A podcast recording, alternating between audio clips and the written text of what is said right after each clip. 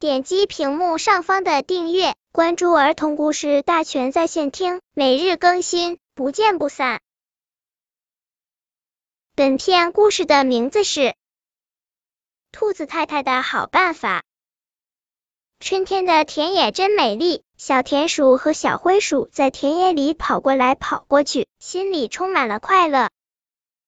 这么多好看的花，小田鼠大声地说：“我要采回家送给妈妈。”这么多好看的花，小灰鼠也大声地说：“我也要采回家送给妈妈。”兔子太太提着篮子走在田野里，她听见了小田鼠和小灰鼠的话，就停下来问他们：“小田鼠、小灰鼠，你们要采几朵花送给妈妈呀？”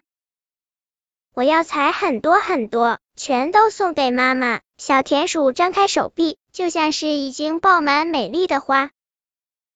对，我也送这么多。小灰鼠踮起脚尖，好像是爆满美丽的花，要给兔子太太看一看。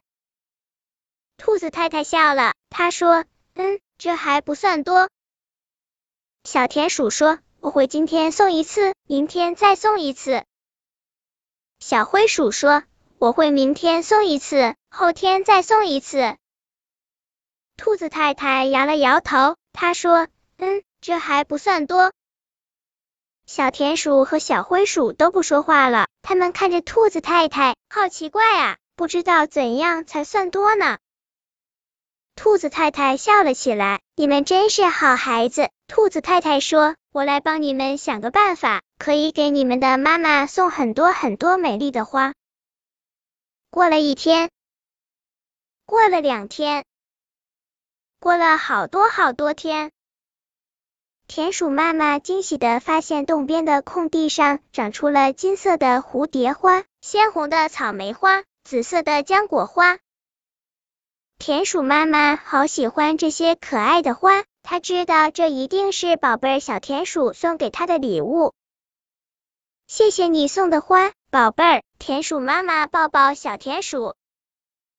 灰鼠妈妈惊喜的发现后院的篱笆上开满了粉红的、雪白的蔷薇花，厨房里还多了一盆浅蓝色的风信子。